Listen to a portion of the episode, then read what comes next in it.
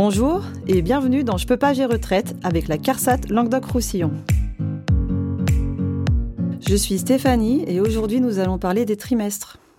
Bonjour Stéphanie, j'ai entendu parler des trimestres d'activité. Tu peux m'en dire plus? En matière de retraite, quand on évoque un trimestre, il ne s'agit pas d'une durée mais cela fait référence à un niveau de revenu. C'est selon les revenus sur lesquels un actif a cotisé qu'un trimestre sera validé. Chaque année, le barème évolue pour prendre en compte la rémunération horaire. Pour 2023, pour valider un trimestre, il faudra avoir cotisé sur un revenu de 1690 euros. Pour valider quatre trimestres, soit une année, il faudra avoir cotisé sur un revenu de 6762 euros. À noter que ce barème s'applique pour les salariés du privé. Et les trimestres assimilés, de quoi s'agit-il? Tu as pu connaître des périodes pendant lesquelles tu n'as pas exercé d'activité, comme la maternité, la maladie, le chômage. Durant ces périodes, tu ne cotises pas, mais tu as acquis un trimestre assimilé.